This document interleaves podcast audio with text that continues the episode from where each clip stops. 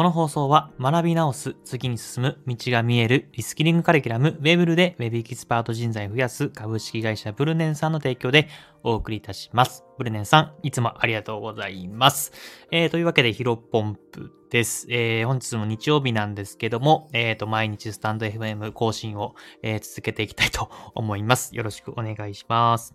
では本日なんですけども、未経験からエンジニアを目指すなら、まずはディレクターや PM が狙い目、えー、こうやってまでお話をしていきたいと思います。えー、早速本題ですね。うんと、昨日ですね、土曜日、えー、にですね、コード B、まあ、マナブさんがね、創業しているプログラミングコミュニティがあるんですけども、え、その中ですね、あの、講師を務めているカンさんが、えー、ウェブディレクターについて、まあ、ウェブディレクターの働き方についてかな、えー、と、というので1時間、まあ、講義、まあ、講座みたいなのをね、え、開催していただいて、まあ、僕、それに参加させてもらったんですけども、まあ、ものすごく勉強になるところももちろんありましたし、あの、参考になってね、あ、こんな感じで活かせればいいなというので、まものすごくためになりました。ただ、その中でね、僕自身がある気づきを得たので、それを今日話していきたいと思います。で、まあ、タイトルにもある通りなんですけど、まあ、未経験からね、エンジニア目指すんだったら、ディレクターもしくは PM、これね、意外とハードル高そうに見えて、実は、うん、狙い目なんじゃないかなというところで気づきがあったんで、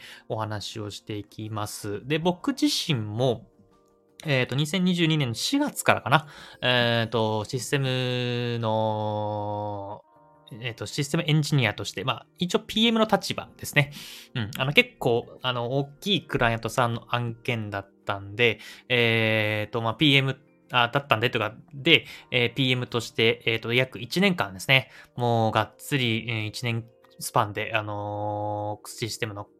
回収みたいな感じでですね、えっ、ー、と、新しくリニューアルするっていうところで、あの、僕自身アサインさせてもらって約1年間働かせていただきました。で、それで僕はね、まあ未経験、まあ、一旦、一応ね、半年間は、えっ、ー、と、あ、まず僕の経歴を話すと、えっ、ー、と、まず2021年の10月に、えっ、ー、と、ウェブエンジニア系の企業に転職をします。で、そこから半年間ね、えっ、と、お仕事をしてたんですけども、そこの会社が、えー、半年後に、まあ、約、えっ、と、事実上倒産という形で、まあ、コロナの影響でね、もろに打撃を食らって、なかなか難しくて、まあ、僕は、あのー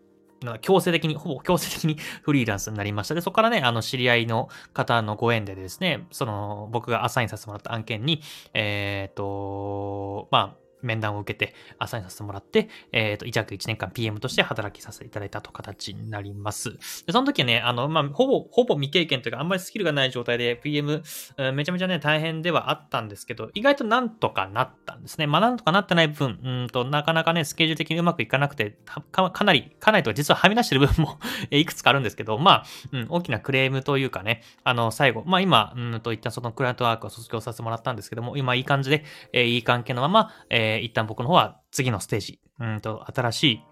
まあ自分たちのね、えっ、ー、と、プロダクトを作るために、えー、の一旦、えー、卒業させてもらったっていう形になってはいます。で、ちょっと若干話それてきてしまっているので、ももう一回戻すとですね、まあ、うん、未経験からエンジニア目指すんだったら、あの、このね、BM、あとはディレクターもいいと思います。あの、指示を出したりとか、スケジュール管理をしたりとか、えー、そういったところのポジション意外といいんじゃないかなと思っていて、で、これ理由はね、シンプルでですね、えっ、ー、と、まずこの PM やディレクターの求められるスキルが、えっ、ー、と、技術力と、えー、コミュ力、まあ、えっ、と、調整力とも言いますけども、まあ、コミュ力っていうふうに伝え、言いましょうか。この技術力とコミュ力が、えー、必要だからっていう形ですね。まあ、なので、えっ、ー、と、まあ、もちろんね、技術力ない100、えっと、100中0だったら、まあ、それはね、あの、なんか、と、そこらにいる営業マンがそんなね、システムの PM とかディレクターできるわけはないので、あれなんですけども、多少ね、多分技術力が、例えば、なんだろうな。まあ、50、えっ、ー、と、コミュ力が50、まあ、合計100という、人材が、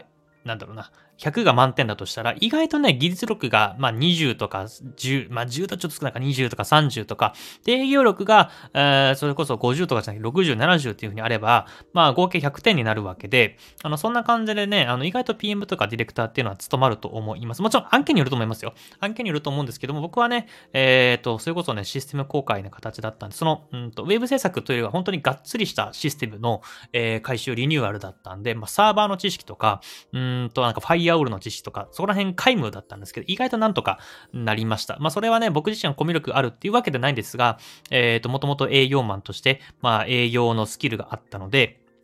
あの、接触力とか、あの、交渉の仕方とか、そこら辺はまあ、普通の人よりは秀でてるというか力があったので、まあ、なんとかなったのかなというふうには感じています。で、逆にね、やっぱりね、未経験からエンジニアを目指すってなった時に、まあ、コーディング、まあ、コーダーとかね、まあ、デザイナーとか、そういうのも目指すのも全然いいと思うんですけど、やっぱりね、結構ハードル高いように感じる。意外とハードルが低そうで、えー、難易度がま、かなり高いっていうふうにあの感じる人多いと思います。それはね、あの、まあ、コーダーとか、えー、デザイナーなとか、まあ、求められる月がほとんど、まあ、もちろん営業力も必要かもしれませんが、えっ、ー、と、技術力、まあ、多分割合としては9対1、えー、ぐらいの感覚なのかなと思います。うん。やっぱここはね、えっ、ー、と、そうそうコーダーとか、えー、デザイナーとして雇われている。まあ、あとは仕事発注受けるので、まあ、それができなかったら、えっ、と、まあ、価値がないというふうに、あの、正直なところ、えー、冷たい言い方かもしれませんけども、あの、価値がないというふうに判断されてしまいます。まあ、逆にディレクターとか PM とかはですね、まあ、もちろん技術力あれば越したことないんですけども、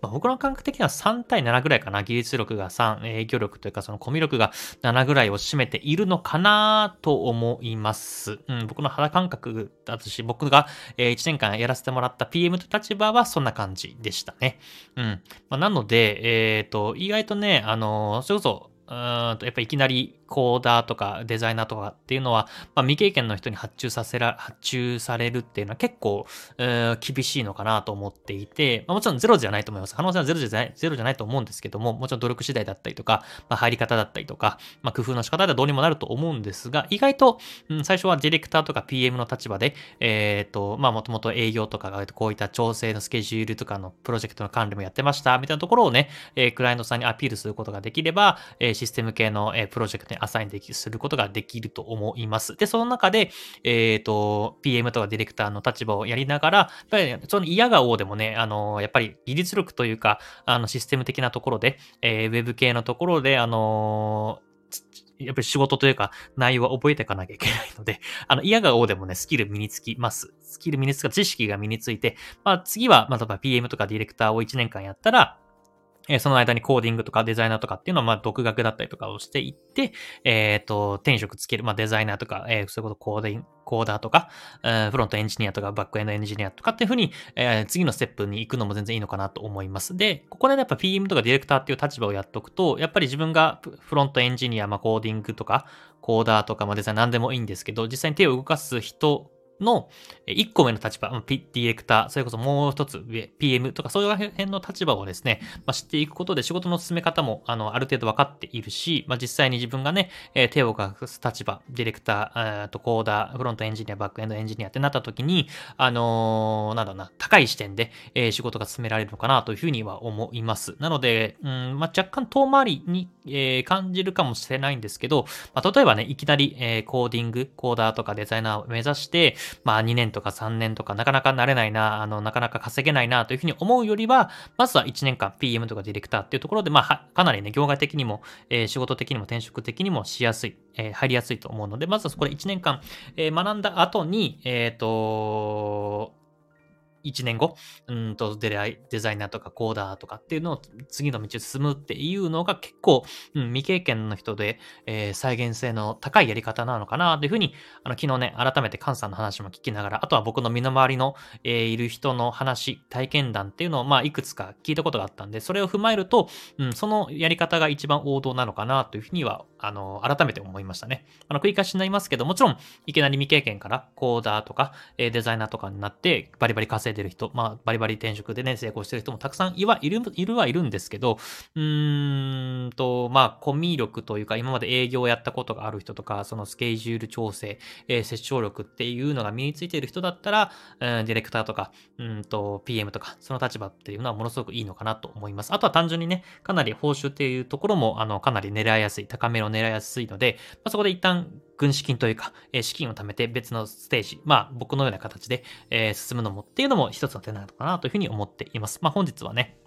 あの未経験からエンジニアを目指すんだったら、まあ、PM とかディレクターっていうのが意外と狙い目なんじゃないのっていうお話をさせていただきました。あの、ぜひ参考になってもらえれば嬉しいです。それはですね、こういった、えっ、ー、と、エンジニア系に関する、あと個人で活躍するスキルっていうのは、えー、ヒロポンブログで解説しておりますので、ぜひヒロポンブログで検索してみてください。以上です。